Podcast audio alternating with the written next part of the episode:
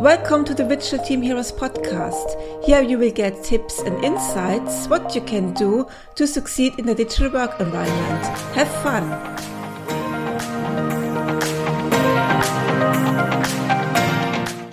Welcome to another episode in the Virtual Team Heroes podcast. Today I speak with Rolf Reinders from Agile Walls and we speak about Obeya and how Obeya can help you to have a better collaboration in your virtual team and digital workplace. Hi, Dolph. I'm very happy to have you here in this podcast today, and thank you for taking the time. Please first introduce yourself so that our listeners get to know you. Great to be here. Thanks so much. My name is Dolph. Um, I'm from the Netherlands and uh, I have a career uh, that was uh, based around uh, uh, lean management. Yeah, I'm a I'm a lean black belt, and later turned agilist uh, as well. Um, and I usually work together my, with my business partner Bart Bongers. Um, and a while ago, we discovered visual management as a great way to to have teams and departments and organizations organize themselves um, I'm really fond of the methodology there uh, that we found. Um, so we decided to uh, um, to to to to start up another a business that was completely solely focused around visual management techniques uh, in in order to uh, to improve improve teamwork. And uh, um, so we discovered Obeya, and uh, Obeya is a is a, a methodology that was, that was, first used by uh, by Toyota with the development of its Prius, and it's uh, uh, it's a methodology that's getting more and more uh, popular these days, and we think for good reason. And we loved it so much, and we saw the energy in groups get, getting up, and uh, we saw the results getting better. Um, um, and so we thought let's let's push this this movement forward so we did two things. We uh, uh, we we set out to uh, uh we set up a startup that uh, that focuses on developing products for Obeyas. That's Agile Walls, so digital and physical products that make it easier for you to uh, to build an Obeya. And at the same time, we we set up an independent organization that's called the Obeya Association, because this great uh, philosophy that Obeya really is. It, it didn't really have a home uh, somewhere where uh, practitioners uh, worldwide could, uh, could could could join and exchange experiences, and also where where sort of Obeya thought leadership would be developed. And we thought that uh, if we wanted to to have this this philosophy put put out there in the world and have more people enjoy it, then we should create such an organization. So that's the that's the two things we we mainly do. Yeah, great. And you told me once told me that you also were affected from the pandemic in 2020 and you have to switch from offline to online work. How did you do that? Like most of us, like most yes. of us. Yes, I'm afraid. Yeah. yeah. What solution did you find for yourself, for your team, and for your clients? Yeah, well, we were in the lucky position that that basically our, our clients uh, found our solution. Um, we were building Obeyas, uh, uh, which basically, if you don't know what an Obeya is, in physical terms, it's literally a room where in 360 degrees you visually organize your whole uh, department or organization around you. So literally moving from purpose uh, to st- strategy, tying strategy vis- visibly with execution. Make sure you have the client present. Um, um, um, your problem uh, your problem solving your your most important data should be in this room. So whenever you walk into this room you would be able to connect different information sources with each other's with each other uh, to improve decision making. So that's what, what we did physically but then of course covid hit and uh, there were no rooms anymore because nobody was in the office. Um, um, and then uh, we thought, okay, so th- that that's it. Then uh, we're not building any Obeyas anymore. And then uh, our clients uh, started to phone us up because everybody was was meeting each other online and everybody was working from home. And they said, we're really struggling because everybody is still very productive and trying its its best, but we, we lose so much time in updating each other on what's being done and and, and, and how to how, how to stay aligned. That was uh, was basically the challenge.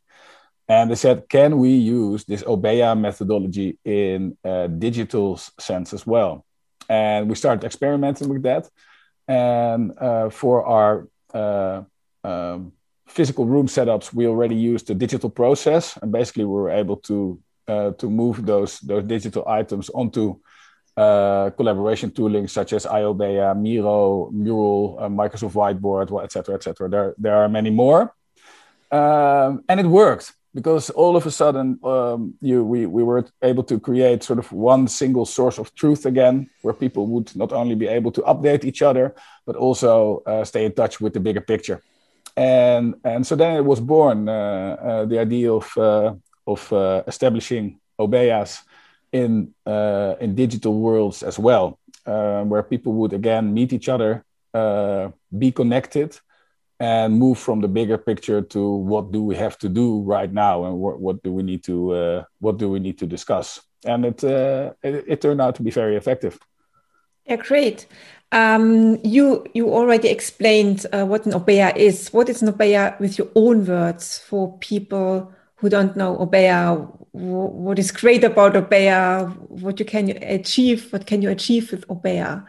Maybe you can sum it up in your own uh, words and terms. We always say that that basically what Obeya should do uh, is um, inclusive and sustainable decision making. That's that should be the result of every Obeya. Um, it's inclusive because whether it's on a digital platform or in a physical room, it's a place where uh, people can meet each other so it's a joint effort. It's an effort of co-creation. Uh, and having multiple pers- perspectives in an obeya, fueling the discussion, makes the obeya even more uh, rich. So it's really inclusive in that way that you can literally invite more people to take part in your decision-making process and at the same time doing that with multiple perspectives but also have all this information around you literally your performance data but also uh, uh, what are we supposed to do in terms of strategy? How is this connected to my work? Um, makes the decisions being made in Obeya makes them sustainable because literally they go a long way.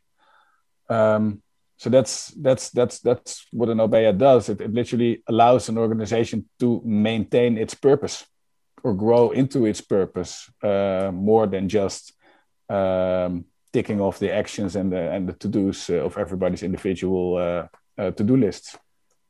So sum it up like aligning teams to company goals and purpose in an actionable way. Yeah, that's okay. Yeah. And when we're speaking about distributed teams, um, you know, you, you we know Obeya from um, an office environment or for more strategy meetings and you have to create the war rooms. I, I learned this war room at business, business school. We told that these Obeya rooms, for war rooms. You have any information to, yeah, to make good decisions and, and, and align your company strategy or develop this company strategy. So it's more from a physical world. But uh, we now we're speaking about having better online collaboration and alignment in teams. When we speak about distributed teams, how can an Obeya help managers and leaders to manage or lead their virtual teams or their distributed task force?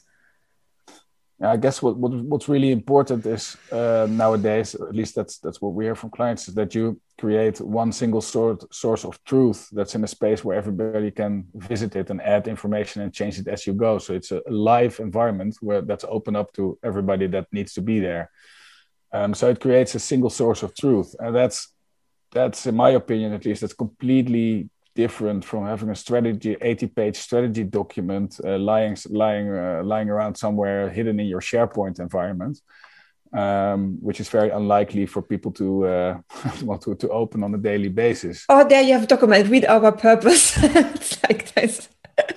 Exactly. So it should be it, it, should be there. It should be ingrained in every action you you take. And having this this one single source of of, of truth of reference um, and combining the plan making with actual data and the inputs of people and their experiences um, that that's that that combination is apologies is uh, is that the combination is very strong. And otherwise um, the only thing you can do is that that there's a couple of people that guard the plan that other people might not necessarily know everything about.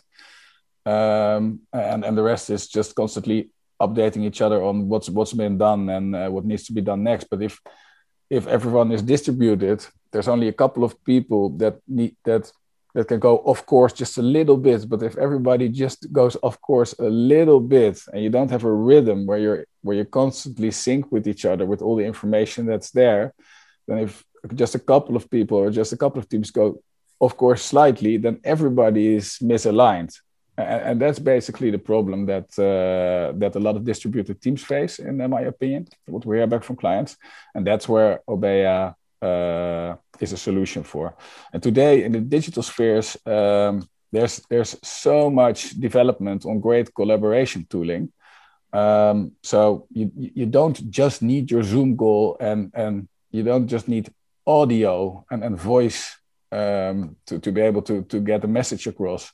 There's a lot more uh, out there that can help you and, and structuring things according to the lines of visual management. So applying visual management practices next to your Zoom call and doing that simultaneously makes it very practical and uh, also less less tiring, more energetic yes, than your know, everyday. We all know the Zoom, Zoom meetings. yeah. So it's uh, it's it's uh, it makes it highly interactive, and uh, and usually the results are uh, uh, are more more clear. Yeah and I find it great because it's in a digital room in a in a, on a whiteboard a solution like Miro or Mural or Conceptboard or all the whiteboard solutions you have out there, and and it's there in in in uh, accessible to everybody, so you can check in, um, uh, get an update, check out. Then when I think when you have a good Obeya, then it's also um, connected with your task management or so that you have task and you look up okay where is this task in this bigger picture in in my company strategy or my in, aligned with the goals? So yeah. I also have um, as an employee not only my task but i get a better the bigger picture and it's also uh, good for motivation or getting say yeah, okay for, for getting the purpose. Yeah exactly. And it's it's also it's it's there eh? you can see it. It's not only when the person is telling you what they've just been doing and why it's so important and where they struggle and you, you keep you keep a note next to you and you're writing it down. Uh, it's just there. You can just visit it and you can see for yourself what these people have been up to and how it's going. And um, so it also allows for a lot more proactivity. Uh, these days, especially with distributed teams, um, everybody's distributed these days. Uh, it's very hard to act proactively because the risk is so high of going off course. Um, but but with an Obeya, when you can just literally check, constantly check where other people are and where they're at and what they're planning to do next, um, it allows teams for more proactive uh, action taking, um, which which is something I think would really appeal to lean and agile teams because they're they're supposed to be self-sufficient and, and, and independent, right? They're they're supposed to act proactively. Um, but this, of course, is very hard in a situation where everybody's disconnected.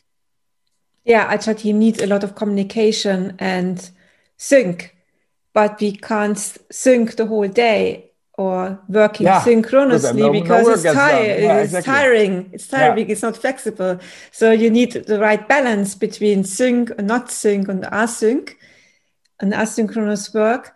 And uh, there's a great solution to do that uh, for agile teams to sync, but not to be synced. to sync, a, but not to be ruled. Yes, not to like be told. That. Yeah. Um, you also now have experience with digital collaboration and digital workplaces or gained a lot of experience and, and you, you experiment a lot. I know you experimented experimented with the agile walls and in a digital workplace. What is your ex- and also hosting and facilitation large groups and what is your experience? What does a remote team group need to achieve goals? What it's what are good habits, routines? I would say, um, yeah, collect information uh, as you go along. Try to create uh, an environment where environment where people can co-create and are just not just led by uh, by the facilitator. We move from agenda point A to agenda point B, but make sure that's, uh, that there's a collaboration and co-creation space. Um, so first of all, always use visual management. Uh, collect information as you go on a central place. Um, yeah, the other thing is, I guess, is is try and use as much data sources as you can, and this goes for uh, performance data, obviously, literally how we're we doing, what are the results of our work, but um, um, making sure that your strategy is visible, that it's tied in with your purpose, uh, that it's uh, um, that it's got meaningful objectives, that your planning slash execution is visible, so you can. Uh, so make sure that that you you can combine as many data sources as possible. Um, so you create overview constantly for everybody, and um, yeah, the third one I I, I guess is is that there's another uh, there's a lot of um, uh, richness to try to use the wisdom of the crowd and that's not usually the easiest way. Um, but if you manage to get in more perspective on uh, important items usually the the outcomes the decisions you make on or the plans that come out of it they go a long way. Um, so that that that makes it really sustainable. So try and uh, yeah add as many information sources as you can, but also try to get a view on multiple perspectives. Yeah. So I guess summarizing would be uh, multiple data sources, um, co-creation, and um, um, always try to use visual management to make things even clearer. Yeah, and for me, it's also having good communication style or learn how to communicate at distance to have yeah, a clear yeah, yeah, intention. As many leaders struggling with that.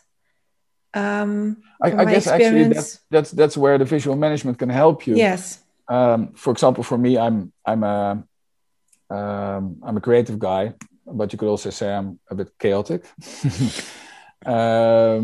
um, having a visual management structure that's just set and clear and everybody knows how it flows means I don't have to uh, direct my creative, chaotic brain towards the flow of the session. I don't have to. Um, I don't have to pay as much attention to that anymore. So my energy um, can be fueled to there where the value is. So um, that's actually the communication styles are probably getting better uh, applying visual visual management. Yeah, when and I also create routines for yourself. Yeah. Um, um, make sure that that you, you train in some some routines that always work um, um, on the on the structure of your meeting, and this allows you uh, to be flexible towards uh, groups and group energy and yeah. what's happening there. Yeah. When I myself and I combine, I did a lot of in-house workshops before the pandemic um, because my clients didn't believe me that you can do workshops online. but they learned it. How can they not believe you, Nadine? Yes, how can they not believe me? Uh, always believe Nadine. So sum it up. No, uh, but now they they they do workshops only online. So they switched everything. But before pandemic, I do I did a lot of in-house workshops, and. Um, for me, having engagement very high, vibration high in an in-house setting, it's much more tiring for me than an online setting. I'm totally the online guy. I know how to engage the people in online world or because it's more focused. I think when you have uh, the templates or the boards, also only work with templates and boards and you have really focused on a section and time boxing, the people are so high engaged, um, um, high and better engaged, more engaged than in, in, in an in-house setting. And the results are much better from an online workshop than from in-house workshop. That's my that's, experience. Yeah, that's cool. Yeah, that's really cool. It's really fun. And I hope we will have this in the future. um, well, I mean, I will do some in-house workshops after pandemic. Um, I'm also booked for autumn for in-house workshops now, but um, yeah, but to keep the balance between, or you can have a kick-off uh, in-house to get to know each other better in a in a face-to-face setting, and then say, okay, have I have goal-oriented sessions, smaller sessions in an online visual collaboration space. That would be the idea, uh, the, the, the best solution, I think, for groups. Yeah, at least then we, we would get some benefit out of this uh, this horrible situation every everyone's in at this uh, at these these challenging times. Of course, yeah, I I agree. It uh, but it it maybe it has brought some good things as well. Um, I think, am I also from my personal perspective, I hope that uh, that a combination would work because uh, I really miss the feeling of having people besides me and the connection I feel when I'm uh, I'm physically present with uh, with the group of people. Um, and at the same time, um, the digital work uh, it's it's so effective, and uh, the the traveling time it saves, and and it's so a combination would be uh, would be perfect. But yeah, I guess the the main point there is is real connection. That's that's that that remains really hard on a on a digital way. So if we ever find a hopefully in a couple of months a way to uh, to start combining the two, the effectiveness of digital meetings and uh, and the connection coming out of physical meetings, uh, I would be a very happy camper. Yeah, I agree yeah. with you. Yeah, cool. Um, in your introduction, you mentioned the Obeya Association, um, and um, I know you have the first worldwide Obeya Summit coming. Would you like to say some words about this? What's the plan about this Obeya Summit? Absolutely. Well, um, um, in the Obeya Association, we have a, a very large community of Obeya pr pr practitioners. And what we're doing is we're trying to collect as much uh, knowledge on Obeya and Obeya practices as we can, get numbers on it, and really uh, develop the the um, how do you say the foundational framework for Obeya to to grow in. And and and what's extremely important is real life experience from people uh, doing great stuff but also the, the, the sometimes difficult journeys towards that uh, uh, that that state uh, the, the, the, things you do you, the, the things you better could not do the things that worked the best practices so what we're really zooming in on is getting as much uh, case-oriented uh, Obeya information in as possible across different industries. Uh, we'll we'll we'll zoom in bo- on both uh, physical aspects of the Obeya as well as uh, the digital organization of Obeyas. We'll uh, provide cases from from large corporates applying Obeya, but also from smaller companies. we'll we'll zoom in on things like Obeya combined with OKRs, OKR uh, uh, systems, and and also there'll be some um, some authors, some some some some book writers who wrote books about Obeya. So really uh, get some decent Obeya theoretical background in as well. So um, it's a it's it's a three hour afternoon, and uh, or for us on uh, afternoon in in uh, in different uh, time zones. It will be, of course, different. Um, yeah so basically that's that that's what we'll do. And, and if you leave that meeting you'll have uh, probably gained tons of practical experience tips etc about what, what what's Obeya what should it do and how how, how do other people apply it uh, including a network of uh, of practitioners that is the Obeya association where you can always get in touch with each other. Uh, um, literally the the website has a sort of uh, um, community part uh, next to it. So if you if you uh, log in as an as an associate, the um, the Obeya Worldwide Obeya Summit is the entrance is for free. Um, so not only do you get uh, to uh, to visit the summit, after that there's a there's a worldwide huge network for you to help you uh, with all your Obeya practices and questions.